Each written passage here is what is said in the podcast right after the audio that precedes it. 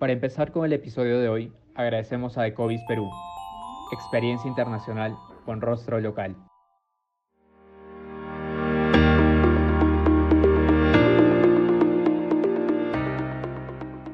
Bienvenidos a Pausa Legal, el podcast de Yuset Veritas. Mi nombre es Marita Lejos. En este episodio de la sección ¿En qué rama del derecho especializarme? responderemos a la pregunta ¿Por qué especializarme en derecho ambiental? Para ello, hemos invitado a Gabriela Ramírez Parco, abogada por la Pontificia Universidad Católica del Perú y profesora en la misma institución, magíster en Derecho Constitucional, máster en Derecho Ambiental y de la Sostenibilidad por la Universidad de Alicante, España, doctoranda en Derecho por la misma universidad bajo la línea de investigación Derecho Ambiental y de la Sostenibilidad. Bienvenida, profesora Gabriela. Muchas gracias, Marita. Gracias a ustedes por la invitación. Muchas gracias a usted por acompañarnos en este episodio. Quisiera iniciar planteando la siguiente pregunta. ¿Qué es lo que estudia el derecho ambiental? Bien, eh, para responder esa pregunta yo quisiera hacer referencia al maestro Ramón Martín Mateo, un destacado jurista en materia de derecho administrativo, pero que particularmente desarrolló gran parte de su vida o dedicó gran parte de su vida a, la investigación en derecho ambiental. Y él define ¿no? el derecho ambiental como un sistema orgánico de normas, pero ¿qué diferencia ese sistema orgánico de normas de otra rama del derecho? ¿no? Que este sistema orgánico de normas tiene como misión fundamental proteger, tutelar cualquier sistema natural que haga posible la vida, ¿no? Si ese concepto lo aplicamos al día de hoy, porque este concepto ya viene siendo desarrollado desde hace años atrás, eh, perfectamente calza, porque hoy en día es necesario ¿no? Eh, que exista una herramienta en el derecho, en este caso el derecho ambiental, desde mi punto de vista, que pretenda precisamente que busque tutelar ¿no? Eh, no solamente cualquier forma de vida que existe en el planeta, sino que busque tutelar el bienestar integral de todo aquel que habita en el planeta, ¿no? Entonces, podríamos estar pensando no solamente en nosotros, sin duda los seres humanos, sino en cualquier otra forma de vida, ya sea la flora, la fauna, el agua, la montaña, es decir, cualquier forma de vida, ¿no? Yo creo que esa es la misión fundamental hoy en día del derecho ambiental, ¿no? Que las normas que lo componen, como cualquier otra rama del derecho, ¿verdad? Tengan como misión esa, ¿no? Proteger, tutelar toda forma de vida que existe en el planeta. Definitivamente, a partir de lo que nos comenta, el derecho ambiental estudia un aspecto fundamental para el desarrollo y bienestar de cualquier forma de vida. Ahora bien, esta rama es una elección de especialización un poco inusual. En ese sentido, ¿podría contarnos ¿por qué decidió estudiar derecho? ¿Cómo fue su paso por la facultad y por qué decidió estudiar esta rama? Sí, gracias por la pregunta porque me trae gratos recuerdos y, tal vez cómo llego al derecho ambiental les puede servir a, muchos eh, de sus compañeros para animarse, ¿no? Si es que todavía no se han animado por esta rama. Eh, apenas ingresé a la universidad, no ya hace bastantes años, yo estaba en estudios generales letras y siempre quise estudiar algo vinculado a las ciencias naturales o algo vinculado a la protección del planeta. Eso lo tenía yo claro desde un inicio. Yo quería ser bióloga marina, pero en esa época la biología marina todavía no estaba desarrollado desarrollada en nuestro país. Entonces, pues me gustaban también las letras y opté por estudiar el derecho porque siempre tuve como, como consigna personal de vida tratar de ayudar a los demás, pero sobre todo que los valores primen en cualquier decisión que yo pudiera tomar. Buscar eso que de repente para algunos puede ser utópico, romántico, que es la justicia, pero yo sigo convencida de que cualquier decisión en la vida y cualquier actuación que cualquier persona realice tiene que estar guiada por, por la honestidad, por la justicia, y eso yo quería hacer al momento de estudiar derecho. Cuando entro a letras, eh, pues yo estaba en duda, ¿no? Sin duda, eh, si es que finalmente me iba a decantar por la carrera de derecho o por otra. Finalmente me decidí por derecho, entro a la facultad y en el segundo ciclo, tercero, ingreso a formar parte del equipo de derecho ambiental. Formé unos, integré el equipo unos años, perdón, unos semestres integré el equipo de Derecho Ambiental un par de semestres, pero en esa época, porque no vamos a mentir, estoy hablando ya de hace, ¿cuánto? ¿20 años, 15 años más o menos? Eh, pues el derecho ambiental, voy a abrir comillas, no tenía el boom, cierro comillas, que tiene ahora, ¿no? Si tú te acercabas a otro compañero que estaba practicando de repente, pues en un estudio de abogados, viendo derecho tributario, o viendo societario, o viendo bancario, civil, pues te miraban mal te decían, pues, ¿qué haces estudiando derecho ambiental? O, mejor dicho, ¿qué haces, no es cierto, eh, dedicándote a esa rama, ¿no? Porque esa rama era nueva, ¿no? Y recién estaba desarrollándose, al menos acá en nuestro país, desde el punto de vista académico, con, con interés, con fuerza.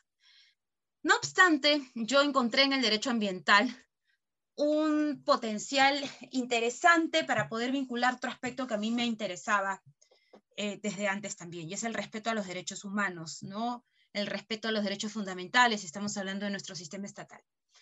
Entonces, em, por cuestiones de la vida, porque así es la vida, empiezo a hacer mis prácticas en una institución que se dedicaba al litigio ¿no? y la investigación en derechos humanos.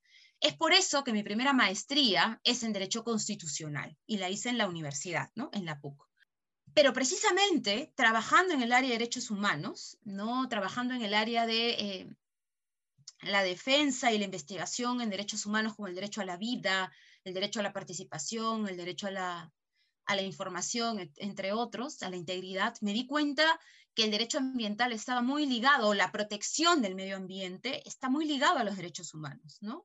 Por lo tanto, mi ánimo, mi interés, ese bichito que yo tenía, ¿no? esa vocación profunda por el derecho ambiental jamás se fue. Recuerdo mucho que esta, esta vocación se terminó de, de, cimentar dentro de mí cuando precisamente en esta institución en la que yo trabajaba, ya era abogada, eh, abogada junior, me toca ver un caso para eh, investigar eh, relacionado a la defensa de pueblos indígenas y precisamente por vulneración de no solo los derechos de los pueblos indígenas, sino vulneración del derecho a gozar de un medio ambiente sano. Es ahí donde yo pues compruebo totalmente esta estrecha conexión que hay entre derechos humanos y protección de la biodiversidad, protección del planeta y dije, no, o sea, yo tengo que complementar todo lo que ya he aprendido en estos seis, siete años de ejercicio, desde que era practicante preprofesional hasta abogada, y pues me animé a hacer una segunda maestría. Ya había juntado bastante, tenía ahorrado bastante, porque en esa época además, cuando yo me voy a hacer el máster a España, eh, pues todavía hablar de becas era un poco complicado, ¿no?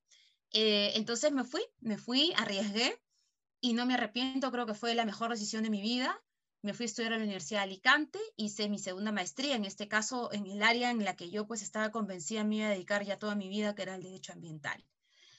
Y la verdad que la experiencia, pues, eh, de estudiar en otro país fue maravillosa. Lo que he aprendido y sigo aprendiendo es, es impresionante porque además sigo en contacto con mis maestros y otros colegas por las redes académicas que uno establece cuando uno se va a estudiar fuera. Y eso generó pues que yo ahora esté ya terminando el doctorado. Y la verdad es que estos años eh, que vengo pues dedicando mi, mi labor académica profesional al derecho ambiental en estricto, solo han hecho confirmar eh, que si uno no está cierto en su vocación, uno no está, no está firme en sus convicciones, pues al final eh, todo lo demás, ¿de qué sirve, no?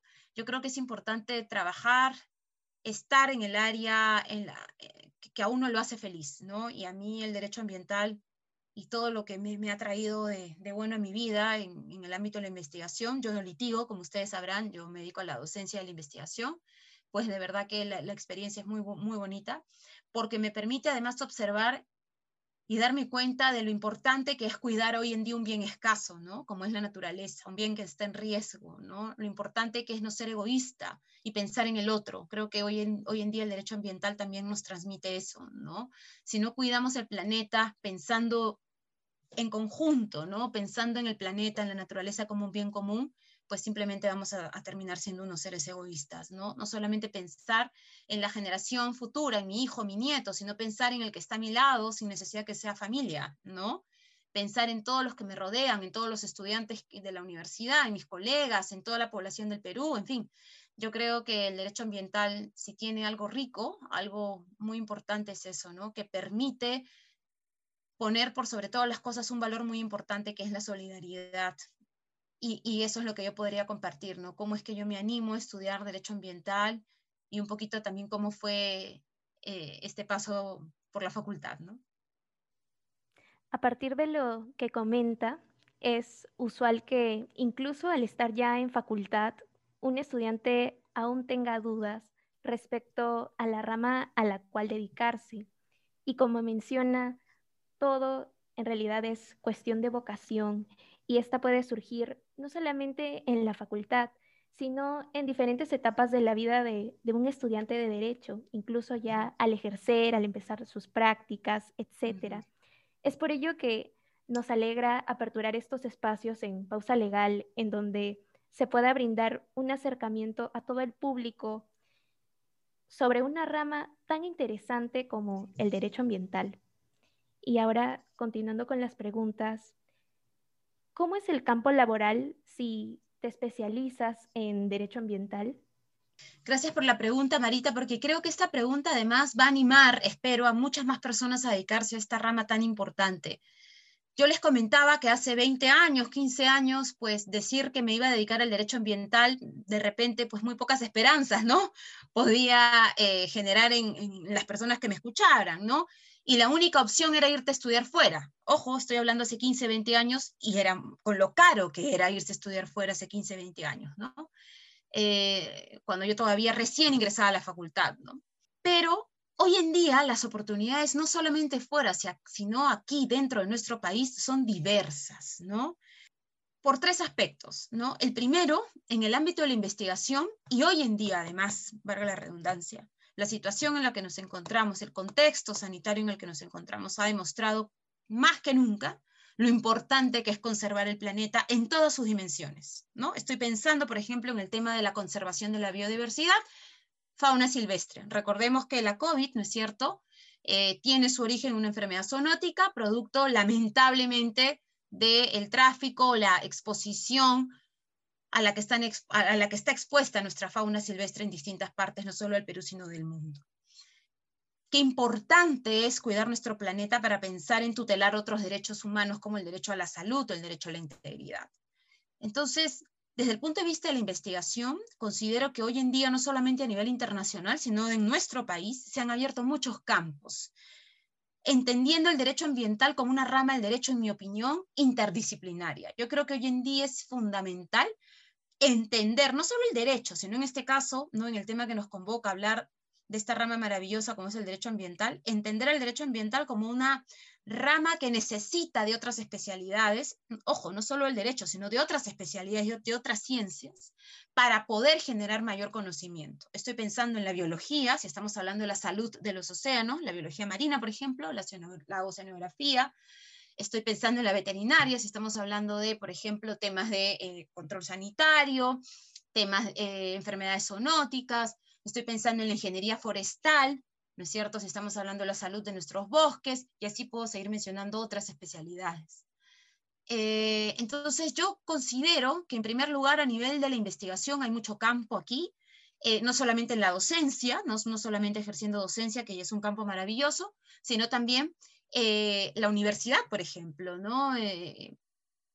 fomenta el intercambio estudiantil y hay muchas universidades que tienen como una bandera muy importante temas como los objetivos de desarrollo sostenible, la protección del planeta, en la que yo creo los estudiantes podrían sin duda dedicar un espacio importante a la investigación. Es cuestión de que se sienten, buscar bien qué universidad me conviene para hacer el intercambio, cosa que no había hace 15, 20 años. Ahora las posibilidades de intercambio eh, a nivel de pregrado son muchas, incluso ahora en la virtualidad, entonces yo los animaría a empezar a investigar desde ya, ¿no? desde eh, la facultad y no solamente investigando desde la condición de estudiante, sino también si es que, por ejemplo, pues eh, practico en, alguna institución del Estado, ¿no? Estoy pensando en la Defensoría del Pueblo y como practicante me, me señalan que tengo que investigar para ayudar, ¿no es cierto?, a determinado adjunto en, de la Defensoría, ¿no?, para analizar la situación del agua potable en Lima o en el país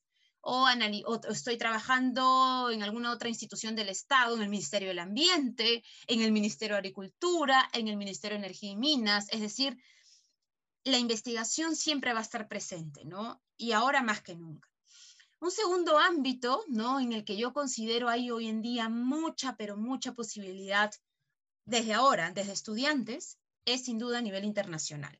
¿no? Cada vez se abren más pasantías, más oportunidades para poder hacer pasantías, hacer estancias de investigación fuera del país. Entonces yo creo también que esa es una oportunidad fundamental que como estudiantes también pueden aprovechar. Em, porque hablar de derecho ambiental, yo siempre lo digo, es, hablar, es como hablar de la medicina. Tienes muchas subáreas, ¿no? Eh, va a haber un especialista, por ejemplo, en temas de residuos, va a haber un especialista en temas de fauna y recursos forestales, un especialista en hidrocarburos, un especialista en todo lo que es recursos hidrobiológicos, y así puedo seguir mencionando diversas especialidades o espacios en los que el derecho ambiental se desarrolla. Y cada, uno de esos espacios tiene su propia normativa, sus propias reglas que hay que obviamente estudiarlas, investigarlas para manejarlas con propiedad. ¿No? Entonces, a nivel comparado, el mundo de estos espacios que les acabo de señalar son inmensos, ¿no? Tener una mirada del derecho comparado en materia ambiental es, es muy importante. Y un tercer espacio en el que creo a nivel laboral, sin duda, ya estoy pensando en el alumno que egresa, pues es apostar por trabajar, en mi opinión, en un organismo internacional o, ¿por qué no?, ya en un, en un organismo del Estado. Si estamos pensando en un, en un, organismo a nivel internacional, pues créanme que los espacios son muchos.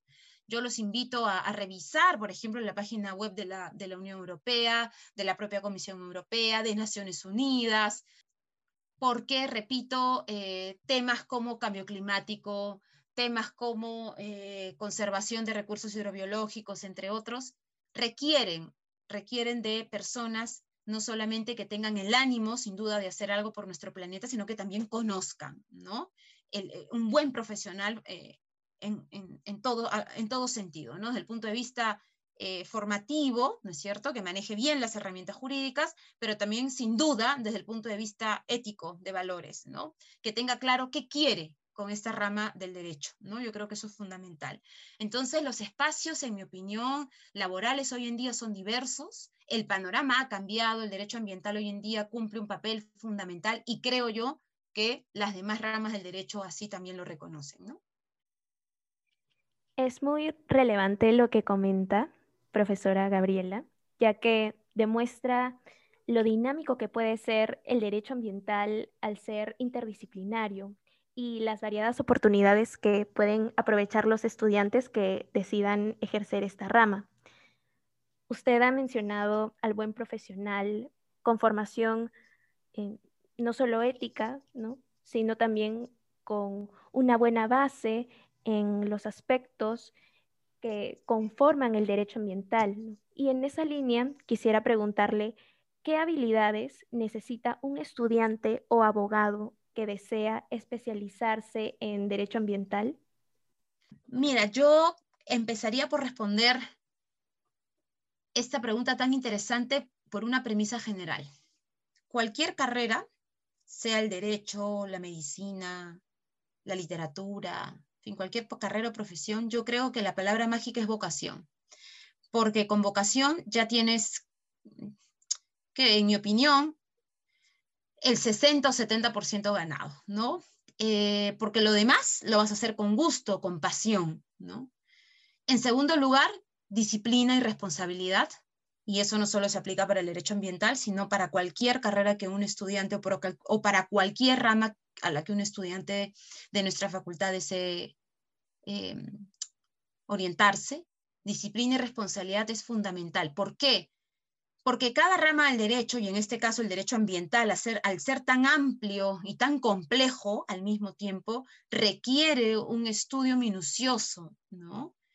Por lo tanto, yo considero que teniendo las dos cualidades o las dos, los dos elementos de nuestro lado, vocación, y, y, eso perfectamente cada uno de nosotros lo sabe, y en segundo lugar, eh, siendo responsables y disciplinados en la carrera, hemos asumido estudiar en estos, en estos años, ¿no es cierto?, en la facultad, pues yo creo que lo tercero, que es sin duda eh, desarrollar un análisis crítico adecuado, ¿no es verdad? Tener una capacidad de comprensión eh, que además esa capacidad de comprensión se va desarrollando con el paso de los semestres, esa capacidad de análisis crítico incluso se va desarrollando conforme avanza la currícula o el plan de estudios. Yo creería que, eso es suficiente, ¿no? Eh, no se sientan mal si de repente por ahí alguno dice, pero es que yo no tengo mucha facilidad para leer tantas lecturas o tantas normas en mi opinión, no hay problema. ¿Por qué? Porque si tengo la vocación, yo estoy convencido de que me quiero dedicar al derecho ambiental o a cualquier otra rama del derecho, soy responsable, disciplinado, pues ahí ya tengo mucho ganado. Me organizo, si sé que me va a costar un poquito más entender este conjunto de lecturas o estas normas, pues me organizo para ganarle un poco más al tiempo, ¿no? Eh, si a mi compañero le cuesta, pues uno, ¿no es cierto? O dos, y a mí me cuesta el doble entender, pues no importa, pero me organizo, ¿no? Soy disciplinada, me organizo, ¿no es cierto? Para que el tiempo esté a mi favor. En derecho ambiental se tiene que leer mucho, sin duda, sobre todo porque a nivel internacional, eh, pues los estándares sí no lo mencioné anteriormente, pero aprovecho la pregunta, los estándares en materia de derecho ambiental a nivel, a nivel internacional, pues han contribuido muchísimo, ¿no? Para, por ejemplo, dotar de mayor contenido que entender por, por mejora del bienestar del planeta, que entender por afectación de los recursos naturales, que entender por el propio derecho a gozar de un medio ambiente sano, ¿verdad? Eh, pero pues si me organizo, si soy disciplinado o disciplinada, pues yo creería que con eso ya en teoría tengo dos puntos a mi favor. Y el tercero, ¿no? El tercer elemento, repito, pues es cuestión de organización. Y aprovecho también porque tal vez sí es un elemento fundamental, sobre todo hoy en día, sí me permito agregar un cuarto elemento y es el manejo de idiomas. Eh, a nivel internacional, los estándares en materia ambiental se han desarrollado muchísimo, al punto que mucha de la legislación estatal, no solo de Perú, sino de otros ordenamientos, han recogido parte de esos estándares desarrollados a nivel internacional. Y no siempre las sentencias, las normas o resoluciones expedidas a nivel comparado están en idioma español o castellano, ¿no? En idioma español para hablar con más propiedad. Están en inglés o en francés o en portugués, ¿no? Entonces, por dar un ejemplo. Entonces, sí alentaría a los estudiantes por lo menos a dominar el idioma inglés, porque eh, si no van a perder importante bibliografía que pudieran revisar y que pudiera contribuir, por ejemplo, a ese desarrollo de análisis crítico, eh, a esa mejor comprensión que pudieran hacer de un determinado caso que se les presente en algún momento, ¿no? Sí, justamente hablando de casos a nivel comparado, es imposible no traer a colación a Erin Brokovich. Ella formó parte de un caso polémico en donde encabezó una acción colectiva contra la empresa Pacific Gas and Electric Company, ya que esta básicamente había vertido de forma incorrecta desechos industriales en un pozo que suministraba agua al pueblo californiano de, Hinckley. Está además agregar que el caso culmina con, la victoria de la acción colectiva, justamente como lo mencionó deseaba traerlo a colación. A, su vez, considero que figuras como Erin Brokovich reflejan claramente todas esas cualidades y aptitudes que usted ha indicado previamente. Y ahora bien, para culminar, ¿qué consejo le daría a un estudiante o abogado que está en duda sobre si especializarse en derecho ambiental? Wow, qué pregunta interesante, pero a la vez compleja. Porque, a ver, yo creo que lo primero que un estudiante que está en duda debería preguntarse es cómo, en mi opinión, cómo va el planeta de aquí a cinco años. Fíjense que ya no estoy hablando como se hablaba hace de, repente tres o, cuatro años, ¿no? ¿Cómo miramos el planeta de acá 15, 10 años? No, yo digo de acá 5 porque lamentablemente la situación que enfrenta nuestro planeta ya está en un punto de inflexión en el cual no hay marcha atrás, ya se ha hecho mucho daño que no se va a poder reparar. Entonces yo le, le, preguntaría a ese estudiante que está en duda entre el derecho ambiental y otra rama del derecho, ¿cómo ves el planeta de acá a cinco años? Dependiendo de la respuesta que me dé, yo le, pregunta, yo le haría una segunda pregunta, ¿no? Le formularía esta segunda pregunta. ¿Quieres hacer algo para cambiar o para minorar, en todo caso, eh, ese futuro que podemos avisorar, un futuro tal vez no tan bueno de acá a cuatro años? Si la respuesta es sí, vendría una tercera respuesta. ¿Cómo? Y esa tercera respuesta que él me dé va a ser la decisiva. ¿Por qué? Porque no hay necesidad, y aquí entro a un tema tal vez para algunas personas un poco delicado, pero entro al tema de valores, ¿no? Yo creo que desde la disciplina en la que estemos, desde la rama del derecho que ejerzamos, derecho tributario, derecho mercantil, derecho civil, estoy mencionando ejemplos, ¿no? De, de ramas, siempre debiéramos tener como consigna el bienestar del planeta y de la, y de la humanidad, de nosotros, ¿no? Pero el cómo creo que es lo que hace la diferencia. Quienes somos conscientes de que estamos, como les decía al inicio de esta entrevista, viviendo en un entorno maltratado, que está sufriendo, ¿no?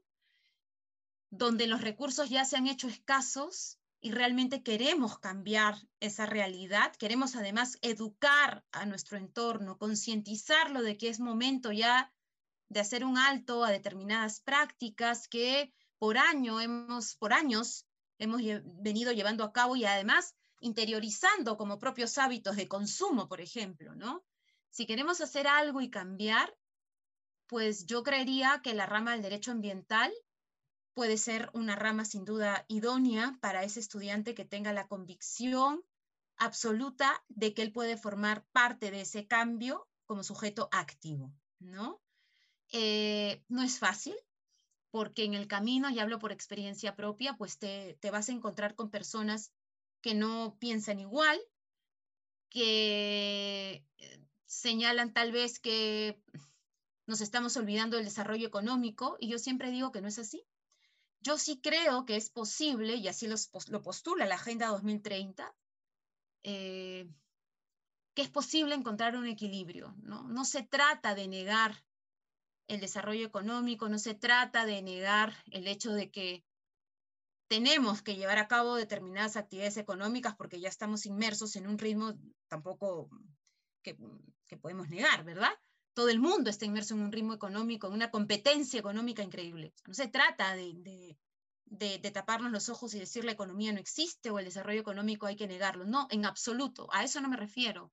Pero me refiero a que cada decisión que un juez, que un fiscal, que otro colega, me refiero a un abogado de otra rama del derecho, o incluso colegas que quiera tomar, se ponga a pensar cuáles son los beneficios y cuáles son los puntos en contra que traería esa decisión para el planeta.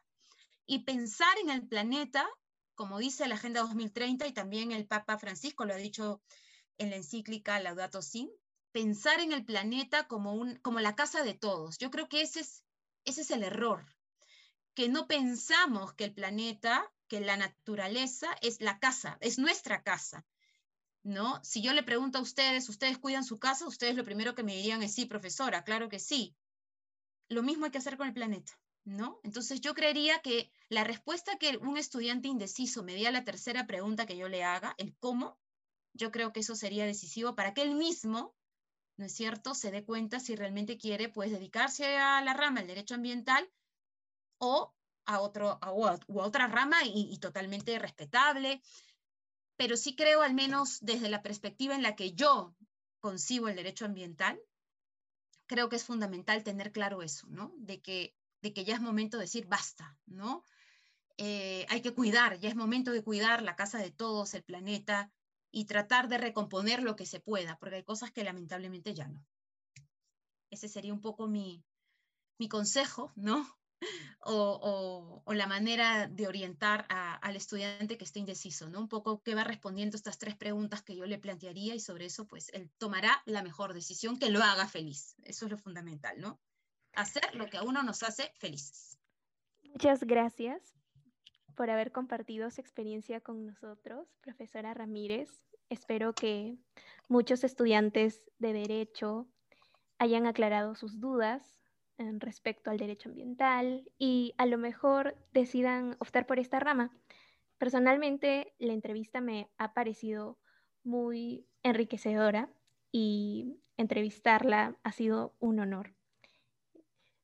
Quisiera dejar algunas palabras de despedida, profesora. Sí, sí, Marita. Primero agradecer a Yuset Veritas por el honor es mío. Ustedes son una asociación de estudiantes que trabaja muy duro. Los felicito. El trabajo que hacen además es, es muy reconocido por sus demás compañeros y por los profesores de la facultad.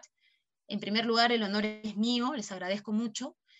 Y en segundo lugar, pues eh, espero que con estas palabras eh, que hemos podido compartir en la entrevista, haber ayudado tal vez a algún indeciso y, a los que no eh, todavía estén pensando en qué rama del derecho, ¿no? a qué rama del derecho orientarse, pues decirles que finalmente elijan la rama que les haga feliz, ¿no? Insistir en esta palabra tan bonita que es vocación. No creo que sin vocación y sin pasión por, por lo que uno quiere, pues lo demás eh, pasa, pasa a otro lado, ¿no? Lo fundamental es esto primero y, desearles la mejor de las suertes a todos ustedes y a todos sus compañeros y sin duda pues desearles mucha salud a ustedes y a sus seres queridos, ¿no? Y muchas gracias a ustedes, nuestros oyentes, por escucharnos en este episodio de Pausa Legal. No se olviden de seguirnos en nuestro Instagram, arroba pausa legal, y en nuestras redes de Facebook, Twitter, Instagram y LinkedIn como arroba Veritas. Así también, no se olviden de seguir a nuestro portal jurídico Yus360 y a nuestra plataforma de desarrollo social Siembra. Los esperamos en un nuevo episodio.